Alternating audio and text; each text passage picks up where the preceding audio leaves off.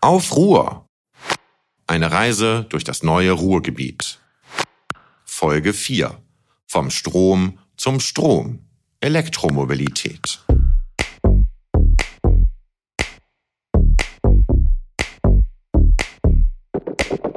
Mark 51.7, das klingt nach kryptischen Koordinaten. Tatsächlich ist es eines der größten Transformationsprojekte im Ruhrgebiet schlechthin. Und ich stehe mittendrin in Bochum auf einem Gelände, wo einst bis zu 700.000 Tonnen Steinkohle gefördert wurden und danach die Adam Opel AG bis zu 360.000 Autos pro Jahr herstellte.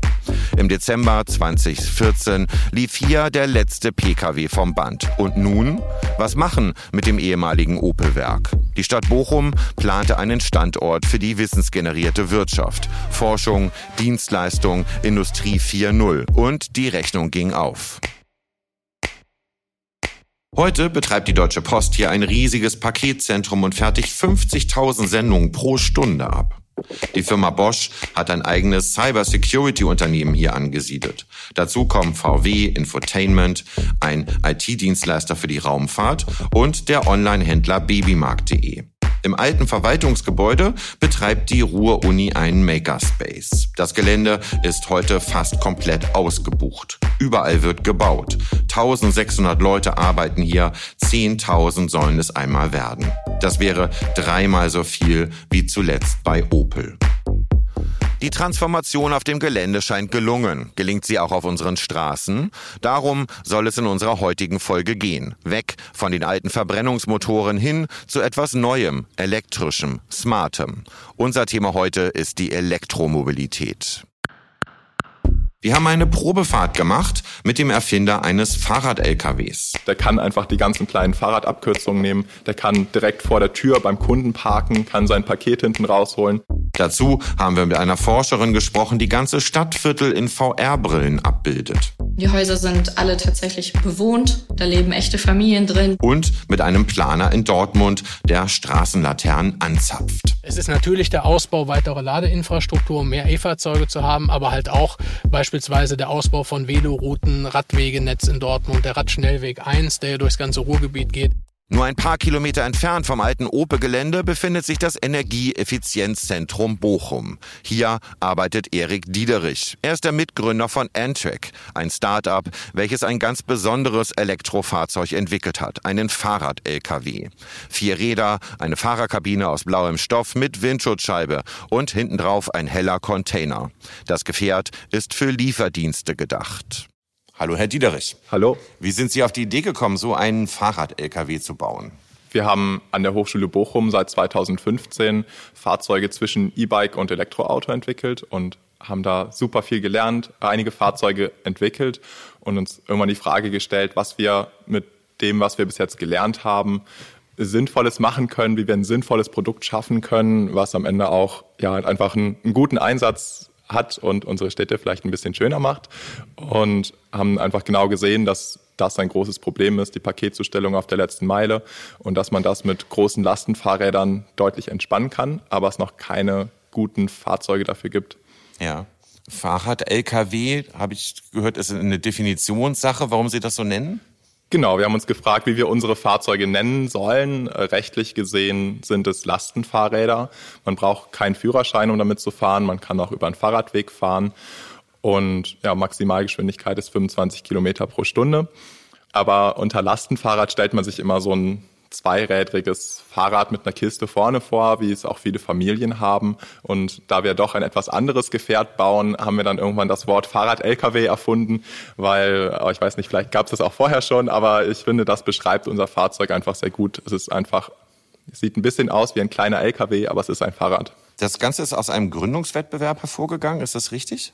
Genau, also zu Beginn waren wir das Hochschulprojekt und dann hat der Vizepräsident von der Hochschule irgendwann einen Flyer von diesem Gründungswettbewerb bei uns auf dem Tisch liegen lassen. Ja. Und dann ganz zufällig. Äh, ganz zufällig. Ja. Dann haben wir diesen Wettbewerb mitgemacht und haben da eben einen, einen Businessplan erarbeitet. Dann immer mehr gemerkt, dass da tatsächlich ein, ein Markt auch für da ist und durch die ganzen Rechnungen, die wir dann gemacht haben, auch eben gesehen, dass da auch ein Geschäftsmodell hinterstehen kann, was am Ende auch funktioniert. Ja. Und dann haben wir uns dann im Sommer 2020 dazu entschieden, dann das Unternehmen zu gründen. Ja.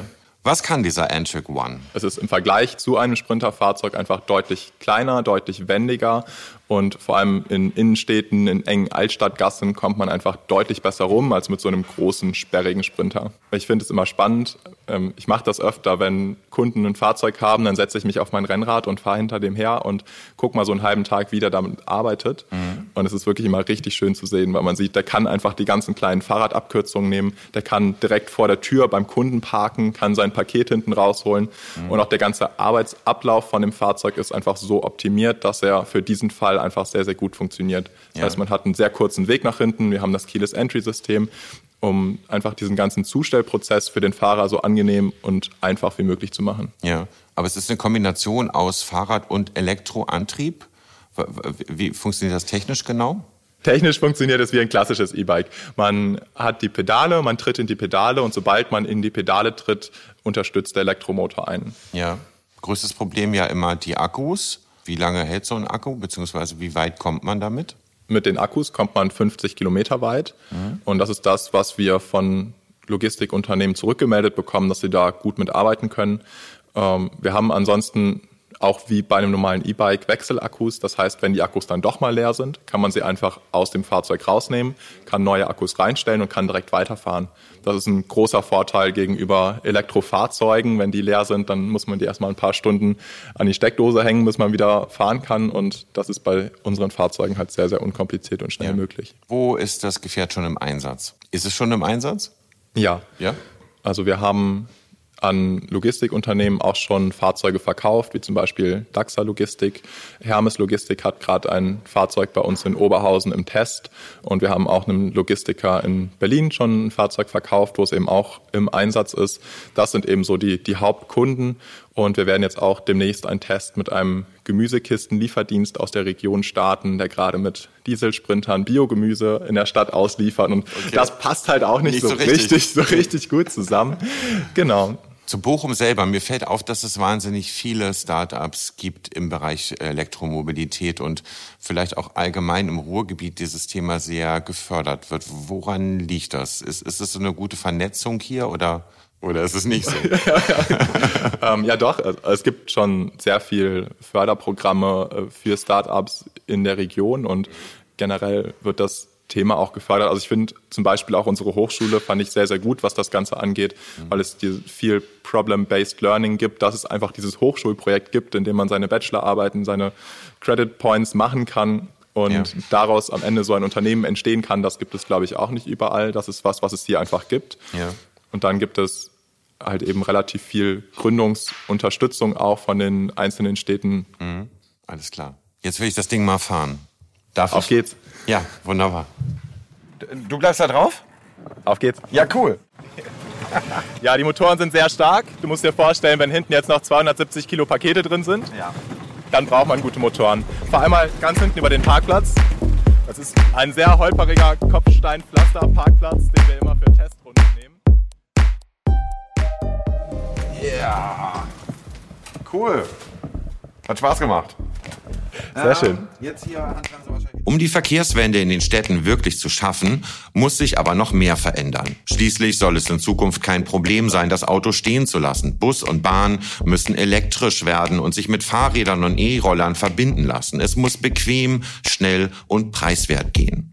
Für die Städte ist das ganz schön kompliziert. Wie können sie die verschiedenen Verkehrsmittel koordinieren? An der Hochschule Bochum forscht Leonie Wegener an genau dieser Frage. Sie ist Doktorandin am Institut für Elektromobilität und dort beteiligt am Projekt Smart City Labs. Hallo, Frau Wegener. Hallo. Woran arbeiten Sie gerade? Ich arbeite gerade an sogenannten Smart City Forschungsthemen, die wir im Ruhrgebiet umsetzen wollen, und zwar ganz konkret in der Stadt Herne. Da haben wir ein sogenanntes Reallabor, das wir untersuchen und möchten da dann Smart City-Anwendungen ganz konkret auf ihre Umsetzbarkeit untersuchen. Ja, was ist ein Reallabor? Das stelle ich mir jetzt gerade sehr groß vor. Genau, das ist auch genau richtig. Ein Reallabor ist halt ein Labor, was in der realen Welt existiert und zwar ist es vor dem Hintergrund besonders interessant, weil die Stadt können sie halt nicht in ein Labor bringen. Mhm. Das ist tatsächlich zu groß und deswegen forscht man dann wirklich in der realen Stadt Das ist natürlich hat den Vorteil, dass man tatsächlich Realdaten bekommt, nicht simuliertes hat, sondern den tatsächlichen Verbrauch beispielsweise oder die tatsächlichen Bewegungen der städtischen Bürger nachvollziehen kann. Ja. Und Sie bilden das aber dann auch ab in äh, Virtual Reality. Ganz genau. Also wir bilden das dann wieder um, um das Ganze dann in einem ja, Labor, also im kleineren Rahmen, dann auch anschaulich darstellen zu können. Und äh, das bilden wir in verschiedenen Formen ab. Also wir haben beispielsweise 3D-gedruckte Stadtmodelle eines bestimmten städtischen Quartiers angefertigt, die wir dann beispielsweise in Zusammenkommen mit mehreren Stakeholdern, also verschiedenen Interessensgruppen aus einer Stadt beispielsweise, uns anschauen könnten, untersuchen könnten, inwieweit beispielsweise in einer bestimmten Gegend ähm, ja, das Anbringen von Ladestationen für Elektrofahrzeuge besonders sinnvoll ist. Mhm. Wir bilden das Ganze aber nicht nur 3D gedruckt ab, sondern auch ähm, virtuell, also in Form einer virtuellen Realität. Mhm. Da haben wir äh, eine VR-Brille im Rahmen eines Forschungsprojektes beschafft und genau können da das Klimaviertel begehbar machen. Ja, also ist das Klimaviertel, was für ein Viertel ist das genau? Sagen Sie es kurz. Genau, das ist ein ähm, städtisches Quartier bestehend aus sieben sogenannten Prosumer Homes. Das mhm. sind besondere Häuser, die ihre eigene Energie produzieren wie auch konsumieren. Mhm. Also sprich, man kann darunter verstehen, es sind Häuser, die sind ausgestattet mit PV-Anlagen auf den Dächern, Geothermie für die Wärme und die Häuser sind besonders noch ausgestattet mit stationären Energiespeichern. Mhm. Das klingt jetzt auch hochtrabender, als es vielleicht ist. Im Grunde handelt es sich dabei um sogenannte Powerbanks ja. für, für das Haus. Ja. Äh, nennt man halt stationäre Energiespeicher. Ja. Und äh, ja, da gibt es verschiedene Technologien, die wurden in diesem Klimaviertel dann untersucht. Das ist äh, beispielsweise auch in Kooperation mit den Stadtwerken entstanden. Die Häuser sind alle tatsächlich bewohnt Mhm. Da leben echte Familien drin, die ganz mhm. normal ihren Alltag haben und dann wird halt der reale Alltag, deswegen Reallabor, halt untersucht. Okay. Und ähm, genau. Nun wollen wir da nicht direkt persönlich klingeln bei den Leuten, aber diese VR-Brille, darf ich mir das mal anschauen? Sehr gerne. Super. So, dann einmal jetzt der erste den muss man hier, machen Sie Ihre Finger durch, auch ja. hinter den Knöcheln, wenn es geht. Moment, man kann das ein bisschen offener machen. So. Ja. Hier. Zack. Okay. Nummer eins. Jetzt habe ich eine Hand. Genau. Jetzt kommt die zweite. Jetzt kommt die zweite. So, jetzt sind Sie im Klimaviertel. Ist das alles mehr als eine nette Spielerei? Ja, tatsächlich. Also das ist ja nicht einfach nur gemacht, damit man mal da vor Ort ist, sondern das Ganze machen wir schon mit dem Hintergedanken, wie man dann tatsächlich in einer Stadt besser planen kann. Mhm. Also ähm, es geht ja ganz, ganz viel darum, wie man Elektromobilität besser in den Alltag integrieren kann, wie man aber auch PV-Anlagen und so weiter damit verknüpfen kann. Und äh, ja. es soll halt darum gehen, das Ganze anschaulicher zu machen und dann nicht nur für städtische Entscheidungsträger, also dass man nicht nur, ich sage, die üblichen Verdächtigen, die die Entscheidungen in einer Stadt treffen, einlädt, sondern dass man dann tatsächlich auch Bürger mal einlädt mhm. und denen anschaulich mhm. unterbreiten kann, was die Ideen sind, was die Vorschläge sind. Und sowas kann man dann tatsächlich in der Realität teilweise schwer abbilden, wenn man dann simulativ mal zeigt, was möglich wäre, ja. wenn man etwas, sag ich mal, in ein Quartier ergänzt, virtuell, was es in echt noch nicht gibt, mhm. dann kann man das so natürlich als Bürger, wenn man vielleicht nicht unbedingt die Ahnung davon hat, sich das so nochmal ganz anschaulicher ja. vorstellen. Der Kollege, der uns eben geholfen hat, wie, wie ist sein Name nochmal? Daniel Hackmann. Daniel, der hat äh, ja auch so Live-Daten mit äh, aufgenommen, also Wetterdaten zum Beispiel, genau. äh, so dass man dann sieht, okay, heute scheint die Sonne, also Photovoltaik äh, produziert Strom, genau. mehr Strom, als wenn jetzt zum Beispiel die Sonne nicht scheinen würde. Das heißt, es ist kein starres Modell, sondern es verändert sich tatsächlich auch den Gegebenheiten, die jetzt gerade vor Ort herrschen. Ja, ganz genau. Das ist sogar das Entscheidende, was äh, der Daniel beispielsweise in seiner Abschlussarbeit Arbeit dann auch untersucht hat, die Einbindung von tatsächlichen Realdaten, mhm. dass wir dann wirklich die Gegebenheiten vor Ort integrieren können in die in die Ansicht, so dass das Ganze dann halt auch einfach wirklich der Realität entspricht. Also es geht darum, das so realistisch wie möglich abzubilden. Ja. Wenn ich das jetzt mal auf eine, auf eine ganze Stadt wie Herne übertrage, welche Fragestellungen würde ich damit klären können?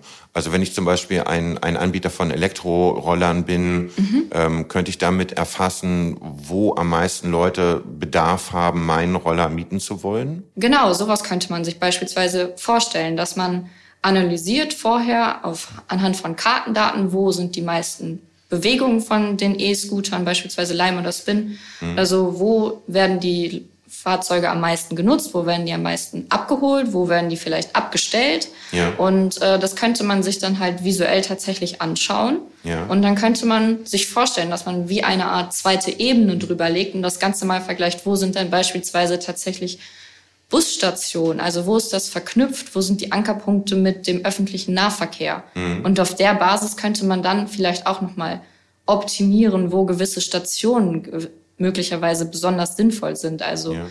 diese Scooter werden ja, das ist zum Beispiel auch erforscht, häufig für den Last Mile, First Mile gebraucht und ja. ähm, dass man das halt wirklich für die Langstrecke nicht verwendet. Aber wenn man dann halt feststellt, okay, an der Stelle steigen besonders viele Leute aus und müssen dann noch die letzten Meter zu ihrer Arbeit nehmen und entscheiden sich dann oft für den Scooter, dass man dann tatsächlich mit Prognosen tatsächlich vorhersagen kann, wie viele Scooter optimal an dieser Stelle zu einer gewissen Uhrzeit vielleicht ja. stehen sollten. Ja. Nun, nun ähm, ist es klar, dass Sie sich auf Daten verlassen. Mhm. Häufig ist es ja, oder, oder denke ich mir, ist es so, dass die Leute, die wirklich vor Ort wohnen, ein ganz anderes Empfinden haben. Mhm.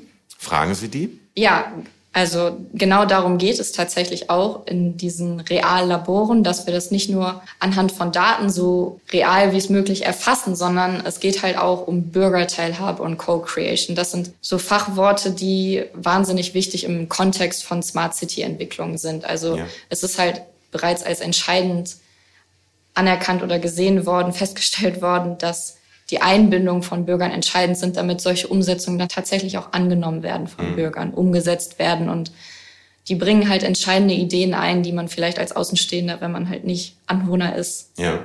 so auf den ersten Blick sieht. Und das ist wirklich entscheidend, dass die mit eingebunden werden. Ja. Das heißt, äh, wenn ich äh, zum Beispiel ein Elektrofahrzeug habe, großes Problem sind ja mal Ladestationen. Genau. Äh, immer zu wenig, außer ich habe sie bei mir direkt zu Hause. Ja. Äh, wenn ich in einem Mehrfamilienhaus äh, wohne, habe ich schon mal ein Problem, weil dann habe ich vielleicht nicht die Garage mit, mit äh, Steckdose. Könnten Sie da sagen, so und so muss das über die Stadt verteilt werden, damit so ein System funktioniert und damit die Leute leichter umsteigen können mhm. auf Elektromobilität zum Beispiel? Ähm, ja, teilweise. Man kann das natürlich analysieren anhand von Daten, wo sind besonders viele Leute, die sich Elektrofahrzeuge anschaffen und das dann vergleichen mit, wo sind die Ladestationen aufgebaut. Mhm. Man kann natürlich sich wirklich äh, so weit gehen, dass man sich die Netzanschlüsse anschaut und sagt, an welchen Stellen ist es überhaupt verfügbar, die notwendige elektrische Leistung aufzubringen, wo könnte man solche High-Power-Charger beispielsweise aufstellen. Ja. Ähm, genau, sowas könnte man auf jeden Fall ergänzend integrieren, was man natürlich auch machen kann. Und das ist auch etwas, was wir im Forschungsprojekt machen, dass wir Parksensoren anbringen. Und mhm. diese Parksensoren, wenn man die beispielsweise mit einem Parkbügel verknüpfen würde, mhm. würden es halt ermöglichen, dass man beispielsweise online über eine App Parkplätze reservieren kann. Und das wäre natürlich auch etwas, was Elektromobilität enorm erleichtern würde, wenn man weiß, an dieser Stelle habe ich garantiert einen Ladepunkt, einen Ladeplatz für mein Fahrzeug und der und der Uhrzeit. Also wenn die ja. Reservierung möglich ist, erschafft das natürlich auch neue Möglichkeiten und Sicherheiten für den ja. Fahrer. Ja. Wenn ich, kann, kann ich das übertragen? Könnte ich Ihr System mitnehmen nach Hamburg und meinem Bürgermeister auf den Tisch werfen und sagen, macht das auch? Oder ähm, geht das nicht? Das ist tatsächlich sehr schwierig, weil viele Städte ja wahnsinnig unterschiedlich sind und unterschiedliche Anforderungen, Bedürfnisse haben. Äh, aber das ist tatsächlich das Ziel unseres Forschungsprojektes, dass wir im Grunde in der Stadt Herne eine Art Blaupause entwickeln und eine Art Übertragbarkeit schaffen, so dass man das dann halt in anderen Städten auch anwenden kann. Und deswegen ist bei uns jetzt diese Zusammenarbeit mit der Stadt Bochum und Dortmund beispielsweise auch sehr, sehr groß geschrieben, dass wir da direkt Übertragbarkeiten finden und äh, ja, Überschneidungspunkte identifizieren können. Ja. Warum ist Elektromobilität gerade in Bochum so groß? Ich denke, das ist überall ein entscheidendes Thema, Elektromobilität. Also mhm. das würde ich jetzt nicht auf allein Bochum spezifizieren. Klar ist es hier im Ruhrgebiet nochmal was ganz Besonderes, weil die Bevölkerungsdichte so sehr hoch ist und das hier natürlich sehr viel Industrie auch gegeben hat und das merkt man natürlich immer noch. Mhm. Ähm, nichtsdestotrotz ist Elektromobilität ein übergreifendes Thema, was überall vermehrt Elektrofahrzeuge findet. Also wenn ich heute Morgen bin ich mit, mit dem Auto gekommen, über die Autobahn gefahren. Ich habe bestimmt zehn Elektrofahrzeuge gesehen. Das ja. war, glaube ich, vor fünf Jahren nochmal eine ganz andere Welt. Ja. Und äh, ja, ich denke, das ist ein, ein top aktuelles Thema für alle Städte. Ja, aber ich finde schon auffällig ist, also alleine, dass es Ihr Institut hier gibt, mhm aber auch ähm, wahnsinnig viele Start-ups, die aus Bochum oder aus dem Ruhrgebiet ja. kommen, die sich mit Elektromobilität oder auch nur mit Mobilität oder smarter Mobilität beschäftigen. Das finde ich schon äh, außergewöhnlich. Ja, das ist in der Tat so. Hier am Institut für Elektromobilität wurde beispielsweise die erste Professur für Elektromobilität in Deutschland ausgerufen. Und ähm, das ist in der Tat so, dass ähm, hier auch wegen des Ballungszentrums Elektromobilität auch nochmal eine ganz andere Hausnummer vielleicht ja. darstellt und ja. ganz andere Ansprüche hat als äh, in einem ländlichen Bereich. Okay, ich danke fürs Gespräch. Vielen Dank, hat mich gefreut.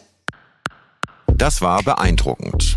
Das Fraunhofer Institut für Umwelt, Sicherheits- und Energietechnik in Oberhausen, wo ich ja auch schon zu Besuch war für unsere Folge über die Kreislaufwirtschaft, untersucht im Klimaviertel in Herne auch, wie man E-Autos als Stromspeicher nutzen kann. Für überschüssige Energie aus Photovoltaik zum Beispiel.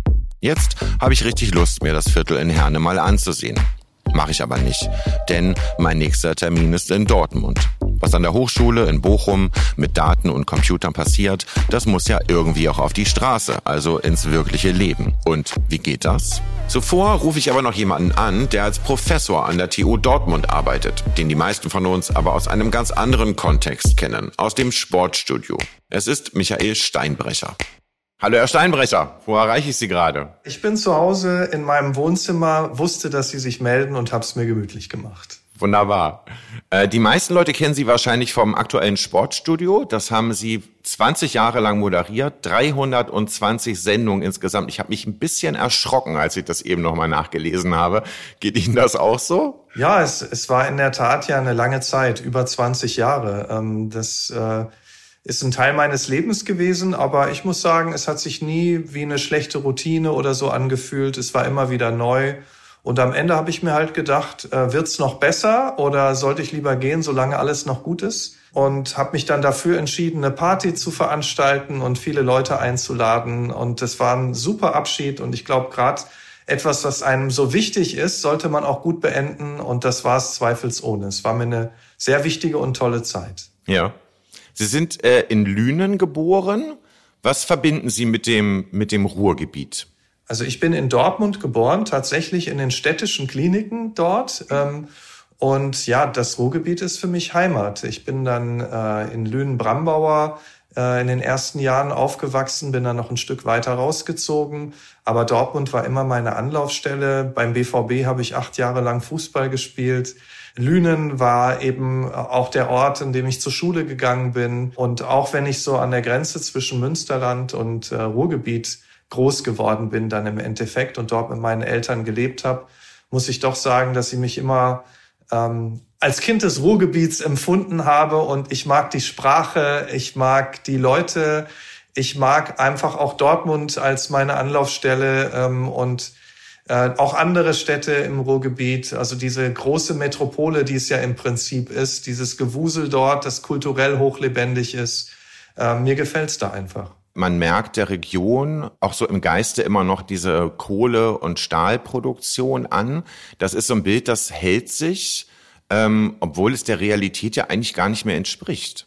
Das ist absolut so. Und trotzdem wissen wir ja alle, dass solche Dinge, solche Mentalitäten auch Spuren hinterlassen. Ne? In meiner Familie war es so, dass mein, mein Großvater noch unter Tage war und ich kann mich als Kind erinnern, wie er davon erzählt hat. Und äh, er ist dann schließlich an der Staublunge gestorben, hatte die silberne Uhr äh, noch vom Bergwerk bekommen für seine Leistung.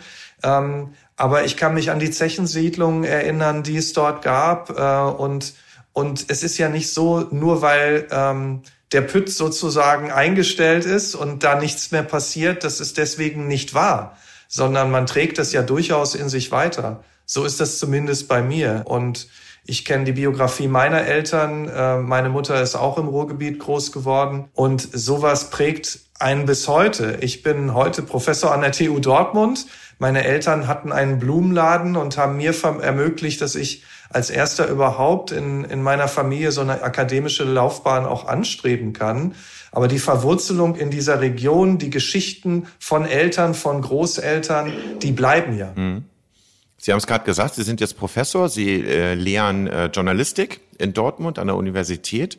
Ähm, es gibt eine unglaubliche Dichte an Hochschulen, Universitäten und auch Forschungseinrichtungen im Ruhrgebiet. Sind die auch gut oder sind das nur viele? Die sind gut, die sind gut. Also ich will mir jetzt nicht über alle Universitäten ein Urteil erlauben, aber das, was gestemmt wird in, in Duisburg, Essen, in Bochum, in Dortmund, das kann sich auf jeden Fall sehen lassen. Dort wird ja mittlerweile auch nicht nicht gegeneinander, sondern miteinander gearbeitet, was sicherlich auch ein guter Trend ist.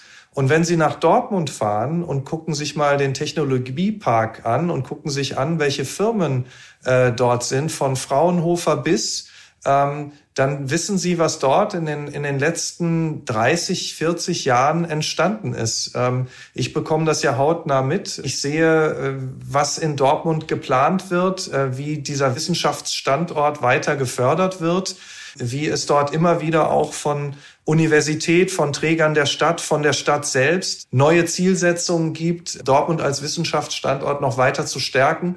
Und ich finde, das Ergebnis kann sich wirklich sehen lassen. Das, was uns Dortmunder positiv auszeichnet, die Bescheidenheit, ähm, finde ich, schlägt da manchmal ein bisschen ins Negative, weil so wenige Leute wissen äh, Bescheid über das, was, was sich dort tut. Also wir sind dann doch manchmal still oder insgesamt Dortmund still in dem, was es erreicht hat. Man trägt das nicht so nach außen, nicht so vor sich her, was total sympathisch ist, wie ich finde. Ähm, aber dadurch ähm, bleibt man eben auch dem, dem alten Image so etwas verhaftet. Wie gesagt, ich finde, dieses alte Image ist immer noch Teil der heutigen Kultur, aber darauf baut sich ja sehr viel Neues, Lebendiges auf. Und das ist schon längst entstanden und blüht schon längst und ich glaube, viele haben diese Blüte noch nicht miterlebt. Es ist ja auch ein Standortvorteil, ein riesiger, den man ja eigentlich auch entsprechend so vermarkten müsste, oder? Das sehe ich auch so. Wir haben positiv gesehen durch die Nähe dieser vielen Städte im Ruhrgebiet, durch die Nähe der Hochschulen zueinander auch viele Möglichkeiten. Und das, was sich allein in Dortmund getan hat, in der Zusammenarbeit zwischen vielen Unternehmen mit der Stadt, mit dem Technologiezentrum, mit der TU Dortmund. Das ist ein echtes Erfolgsprojekt. Das ist ein Riesentechnologiepark geworden. Äh, das ist für die Studierenden wunderbar, weil sie dort schon früh auch Kontakte knüpfen können zu wirklich sehr, sehr ambitionierten und ja, zu Marktführern in ihren Bereichen. Wenn wir die Logistik anschauen, dann ist Dortmund da sehr, sehr sehr, sehr gut vertreten, auch mit dem Fraunhofer Institut, aber auch mit anderen Bereichen. Im Bereich der KI zum Beispiel ist Dortmund einer der größten Standorte. Und das ist ja nun ohne Frage eine, eine Zukunftsperspektive und eine Zukunftsindustrie. Und da ist, auch, sind wir auch als Universität sehr, sehr stark. Ich spreche jetzt hier nicht als Werbeträger äh, der TU Dortmund, auch wenn ich das gerne bin und auch nicht der Stadt Dortmund. Aber ich weise einfach darauf hin, dass sich dort unglaublich viel tut und ähm, dass ich auch finde, dass, dass, dieser, dass dieser Standortvorteil, den man durch viele, viele lokale Träger hat und durch auch Universitäten im Einzugsbereich, dass das, dass das sich mehr und mehr auch auszahlt. Sie sprachen gerade die Zusammenarbeit an. Ich habe ja schon eine ganze Menge Firmen und auch Institute besucht und äh, mir ist das auch aufgefallen, äh, dass dort sehr eng zusammengearbeitet wird. Das finde ich sehr positiv.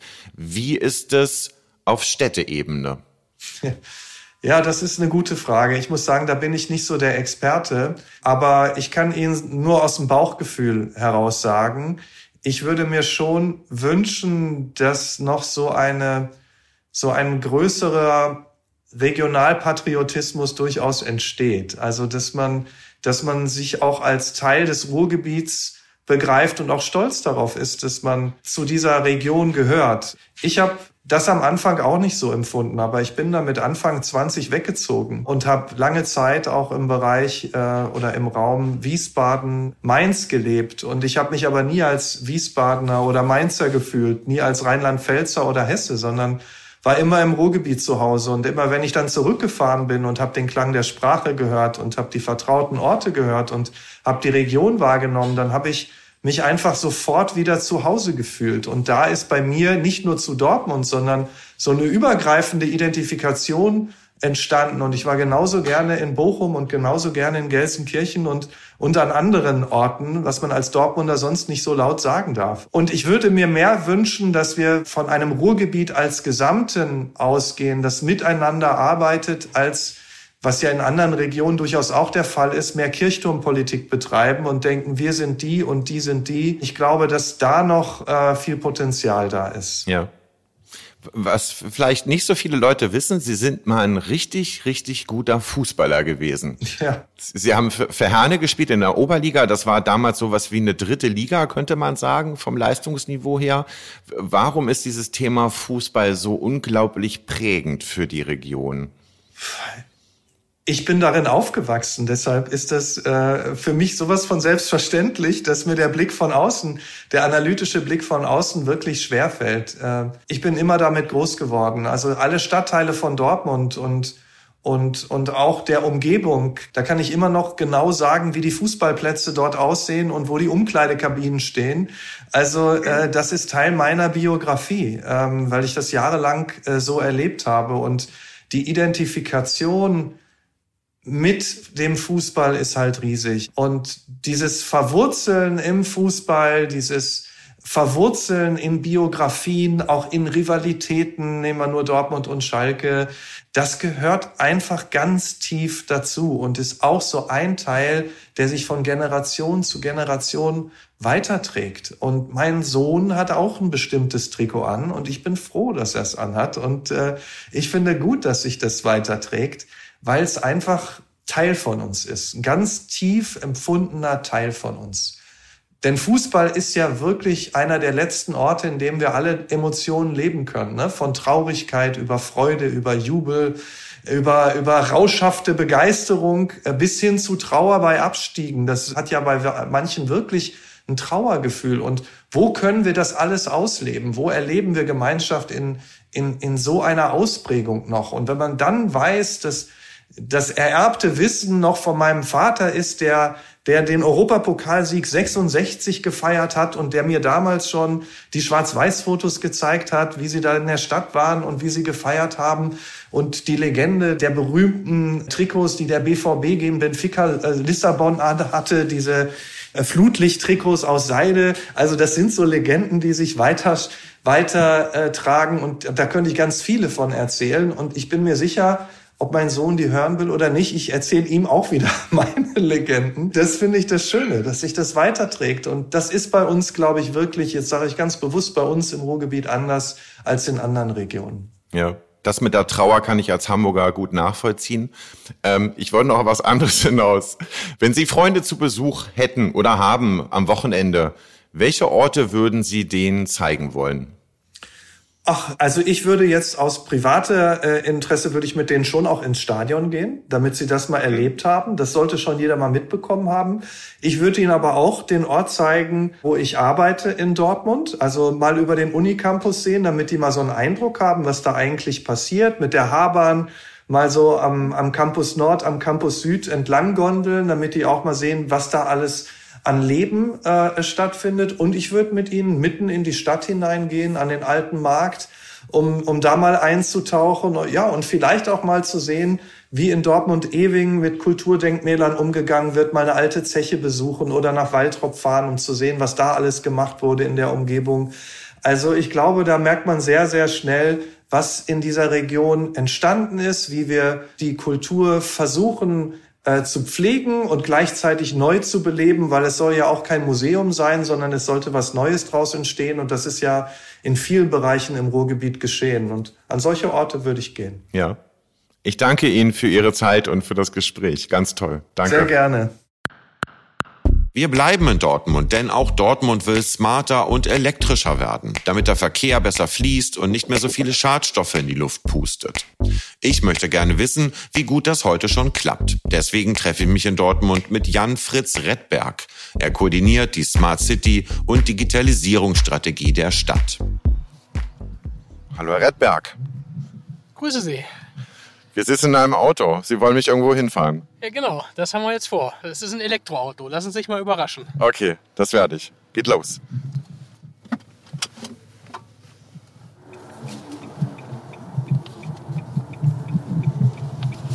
So, einmal wenden. Sind wir da.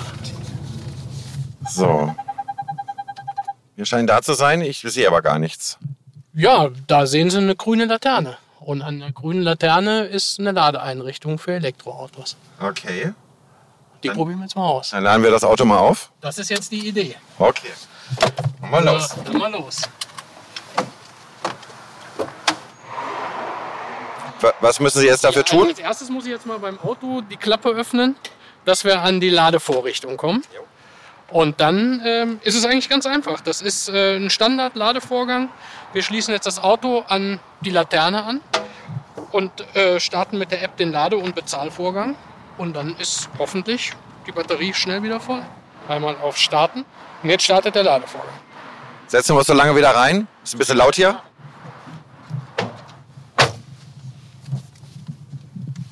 Wie viele dieser Laternen gibt es in Dortmund? Von diesen grünen Laternen mit Ladeinfrastruktur haben wir im Moment 190 und äh, bis Ende des Jahres äh, sollen es 320 werden. Ja.